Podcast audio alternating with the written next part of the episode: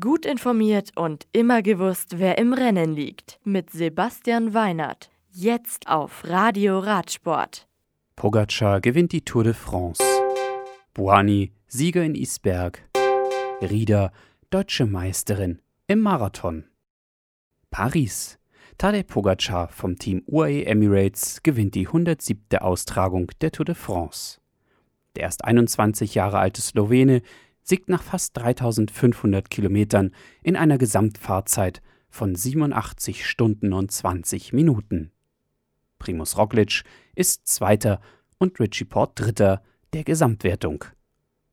Die Schlussetappe auf der Champs-Élysées gewinnt der König Quicks der Profi Sam Bennett vor Mats Petersen von Trexiger Fredo und Bora Hans Grohe-Fahrer Peter Sagan. Der beste Deutsche auf der Schlussetappe ist Max Walscheid auf Rang 10. Neben der Gesamtwertung gewinnt Tadej Pogacar auch das weiße Trikot des besten Jungprofis sowie die Bergwertung. Als bestes Team wird Movistar geehrt. Isberg. Den 74. Grand Prix de Isberg, Pas de Calais, gewinnt Nasser Bouani von Arkea Samsic. Der Franzose setzt sich bei dem Eintagesrennen nach fast 200 Kilometern von Isberg nach Isberg gegen Romain Cardi von Total Direct Energy und Circus Vantigobert-Fahrer Timothy Dupont durch. Die gleichnamige Austragung der Frauen gewinnt Chloe Hosking von Rally Cycling nach 116 Kilometern. Sie setzt sich gegen Chiara Consonni von Valcar Travel and Service sowie Lauren Kitchen von FDJ Nouvelle Aquitaine Futuroscope durch.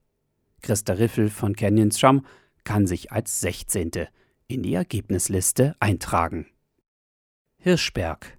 Nadine Rieder ist die neue deutsche Meisterin im Marathon. Die Rotwild Factory Fahrerin siegt auf der Langdistanz über 75 Kilometer nach 3 Stunden und 16 Minuten Fahrzeit vor Leonie Daubermann vom Stevens MTB Racing Team und Laura Philipp vom RSV Heidelberg. Bei den Herren darf sich David List vom Lexware Mountainbike Team nach 2 Stunden und 46 Minuten das Meistertrikot überstreifen. Sein Teamkollege Luca Schwarzbauer kommt 5 Sekunden nach List auf Rang 2, Simon Schneller vom Team Bulls auf Rang 3.